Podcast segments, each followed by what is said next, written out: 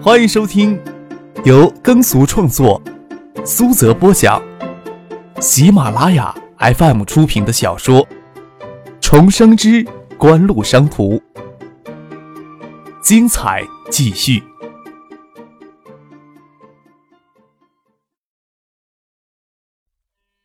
第五百四十六集。张克指指手机，问翟丹青：“有什么急事找我？”陆文富打不通你电话，就打到傅俊那儿。傅俊通知了我，他去学校找你去了。李远湖想见你。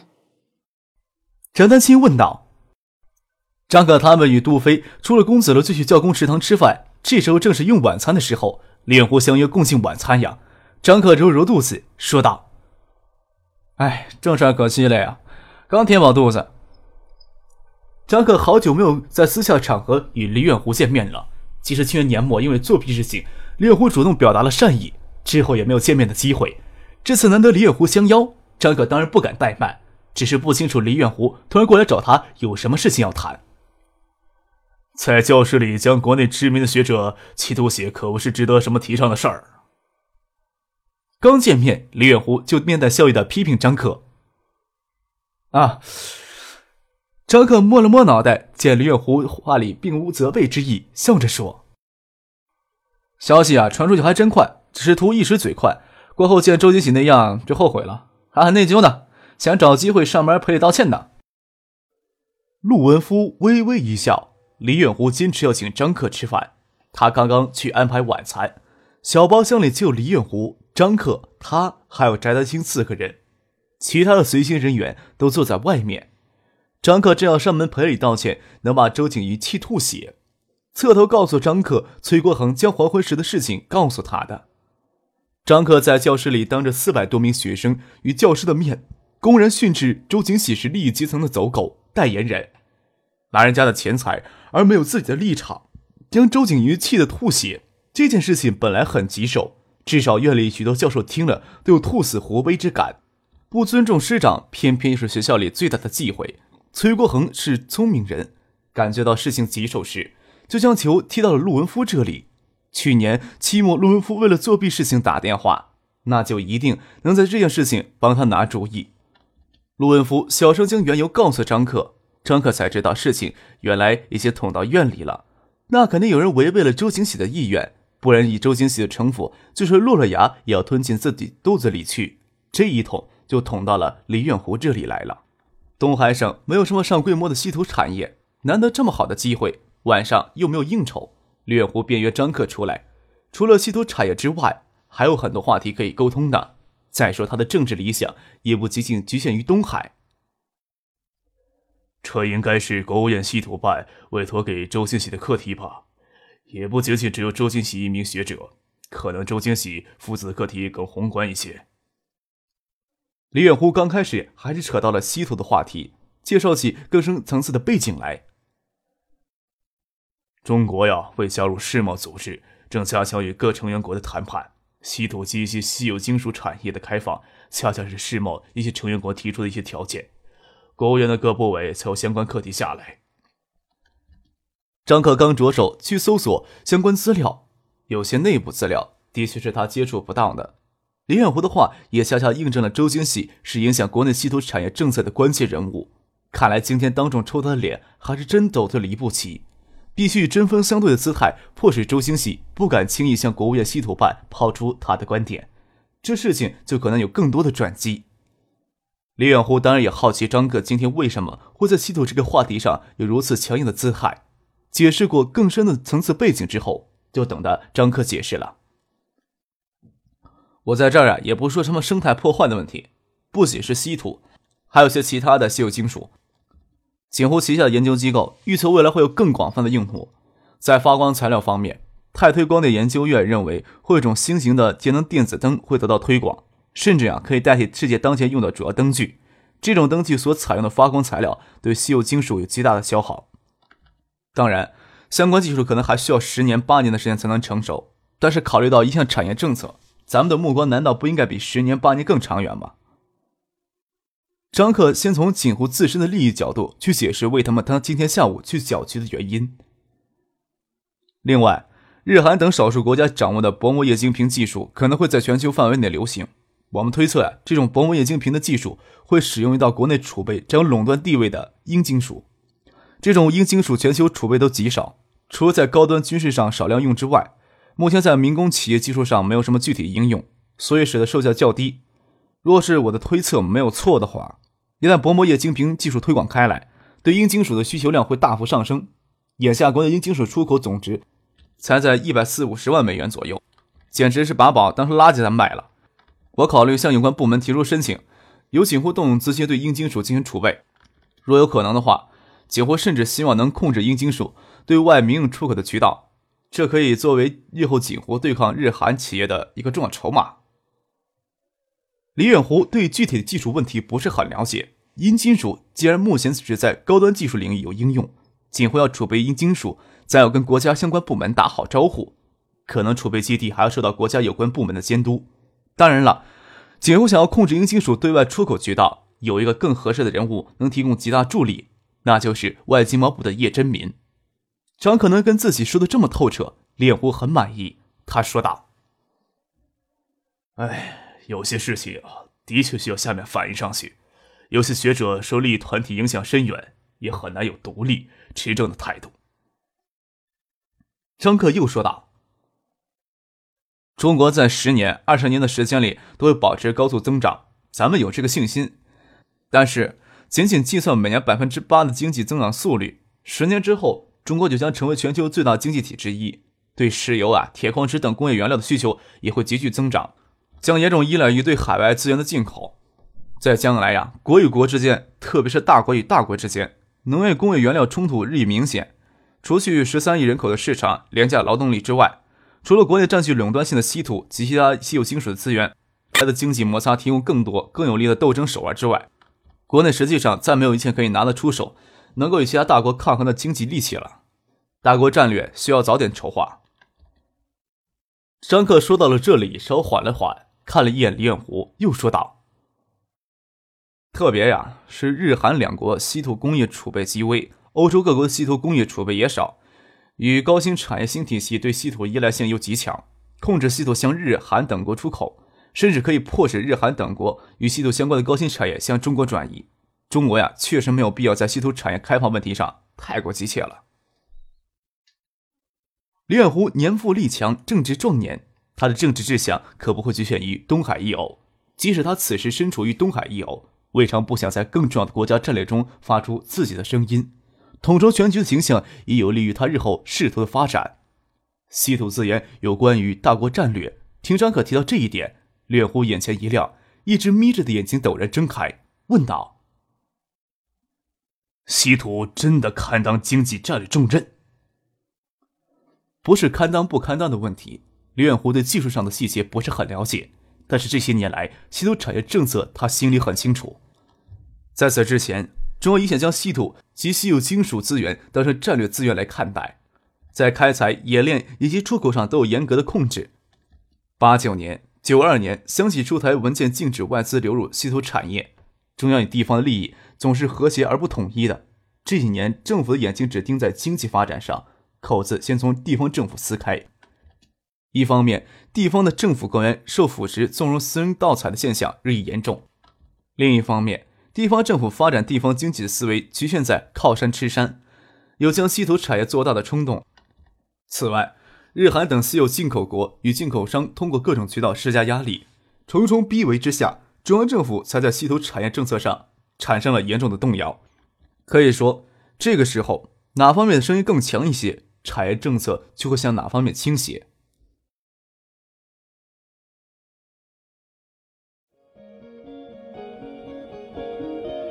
您正在收听的是由喜马拉雅 FM 出品的《重生之官路商途》。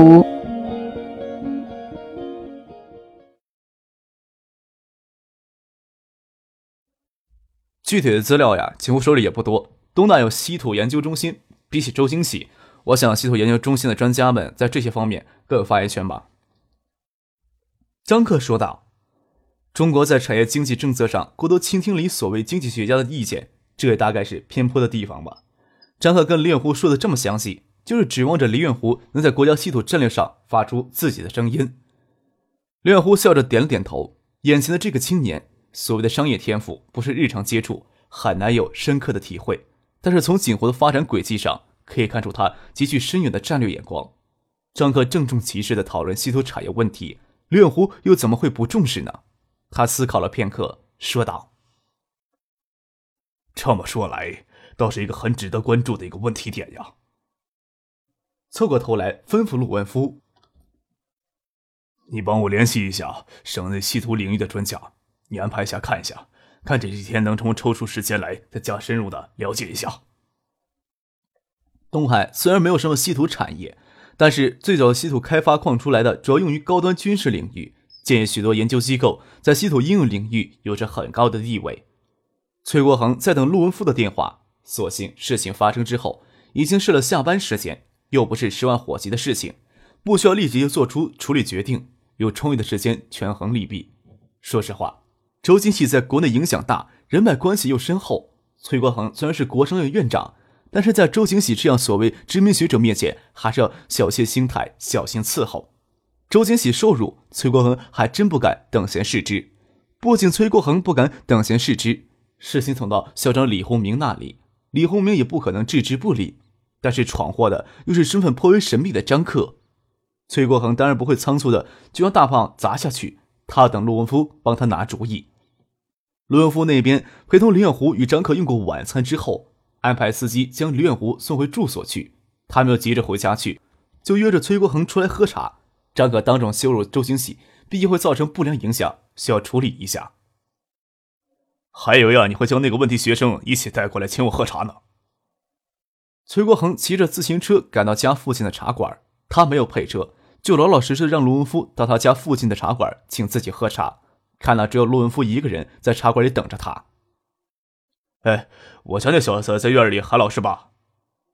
陆文夫不急着说张克的事情。问及他儿子陆天佑在院里的表现，请我来喝茶就只关心这个。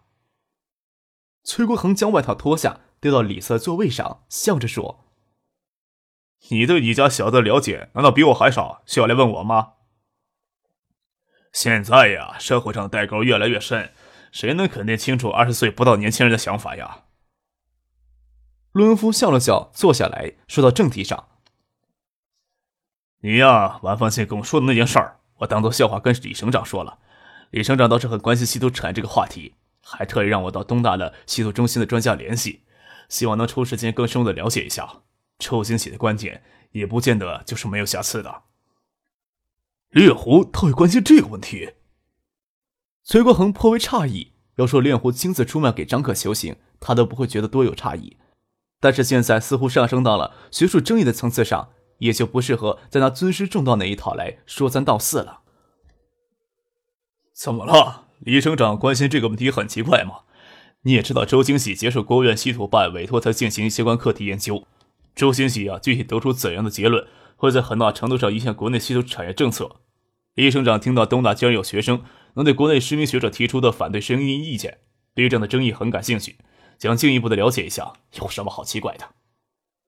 陆文夫反问崔国恒：“哼，你这个家伙总是呀跟我遮遮掩掩打哑谜。”崔国恒无奈的摇头笑了起来，想必罗文夫是铁心不说出张克的身份了，笑着说道：“这个学生呀是通过锦湖的关系保送进东大的，今年锦湖又正计划着资助东大四千万的资金搞学科建设，只要呀他不杀人放火，做出人神共愤的事情，我怎么都要额外照顾他。”只是没有想到李远湖会对产业稀土的事情感兴趣。不过也好，只要问题能赶简单一些，高校就应该提倡学术自由的风气，学生当然可以站出来质疑知名学者的学术观点。既然问题有争论的话，就拿出来再讨论。我们院里也可以组织一下啊，看看这个学生的观点是不是有几分道理，免得有人说院里又包庇这个学生。罗文夫微微一笑，崔国恒这个犊子，鞭子都不用挥，他就明白该往哪里走。罗文夫当然清楚徐学平、张克、周金喜之间解不开的恩怨，他都怀疑稀土问题是张克故意找周金喜的麻烦。周金喜不亏心也就罢了，他要真亏心，这件事情绝不可能这么善罢甘休，事情继续闹大才是第一步。周金喜给送到医院之后苏醒了过来，是血压陡然升高引起的昏厥，嘴角流出的血是跌倒后牙齿咬破舌头，虽非给气的吐血，倒也相差无几。他躺在病房里休养，三个客人将他送到医院后，见他无恙之后就告辞离开了。病房是套房，他妻子以及助教以及赶过来探视的谢毅都在外面说话。没有进去烦他。谢毅本不知道是谁将周金雪气成这样，赶过来之后还跟谢子霞通电话，让子佳也过来探望一下。谢子霞当然不乐意，这时候赶过去挨骂，也没有告诉谢意是张克将周金喜气成那样的，还是周金喜的妻子心里气愤不过，拉着谢意在客厅里诉苦。现在的学生到底是怎么了？这种讲座都是老周给学校做的义务工，纯粹是为了这些学生尽义务、尽责任，又拿不到一分钱。都怪他太痴，他还不听，说妻子小心眼儿，他倒是一腔热血，竟然还要受这个羞辱。问谢意可不可气？小苏老师打电话到这个学生的年级主任，竟然给顶了回来。还听说这个学生上学期考试作弊被抓，最后竟然只写了一份检讨就糊弄了过去。学校管理学生是越来越放纵了。他让小苏老师又给他们院长打了电话，崔国恒他也认识，他就不信了，崔国恒还能继续包庇这个学生不成？就算崔国恒要包庇这个无法无天的学生，周金喜的妻子就要去找李洪明，让他看看东大给他折腾的还是个东大不是？让你们多事的。谢意回头看过去，周金喜穿着蓝白条子的睡衣站在病房门口，一脸的阴霾，眼神恶狠狠地盯着他妻子还有他的助教。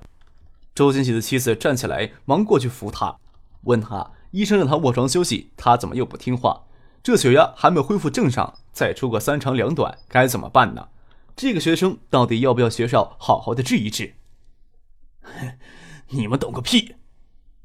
周金喜又急又气，口不择言的破口大骂，只觉得头皮发热，眼前渐暗起来，摇摇欲坠就要倒下来，抓住门框苦涩的说了一句：“事情呀，就是坏在你们这些没脑子人手里了。”谢意七手八脚的帮周金喜扶到病床上，喊来医生，心里却是奇怪：周金喜在课堂上公然受辱，周金喜怎么可能听到事情给捅到院里，又气又急呢？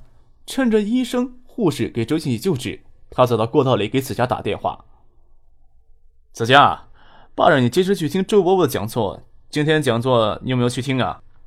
谢子佳在电话里将自己撇清，说：“老家伙给气成那样，绝对跟他没什么关系。”他自己先惹上张克的，也跟他还是没有关系。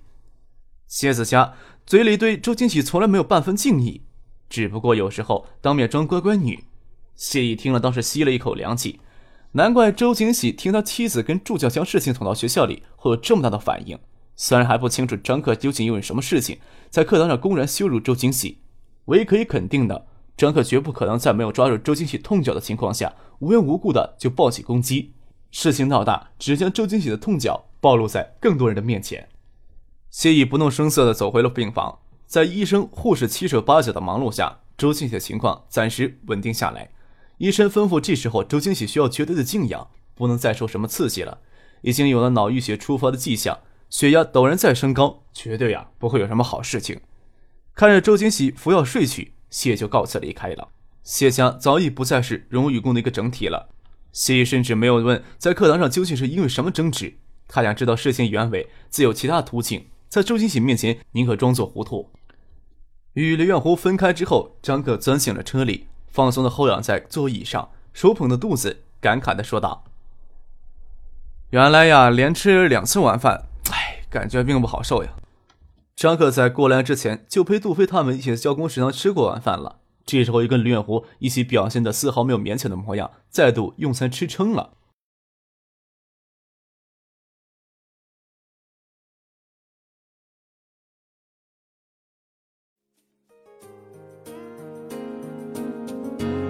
众朋友，本集播讲完毕，感谢您的收听。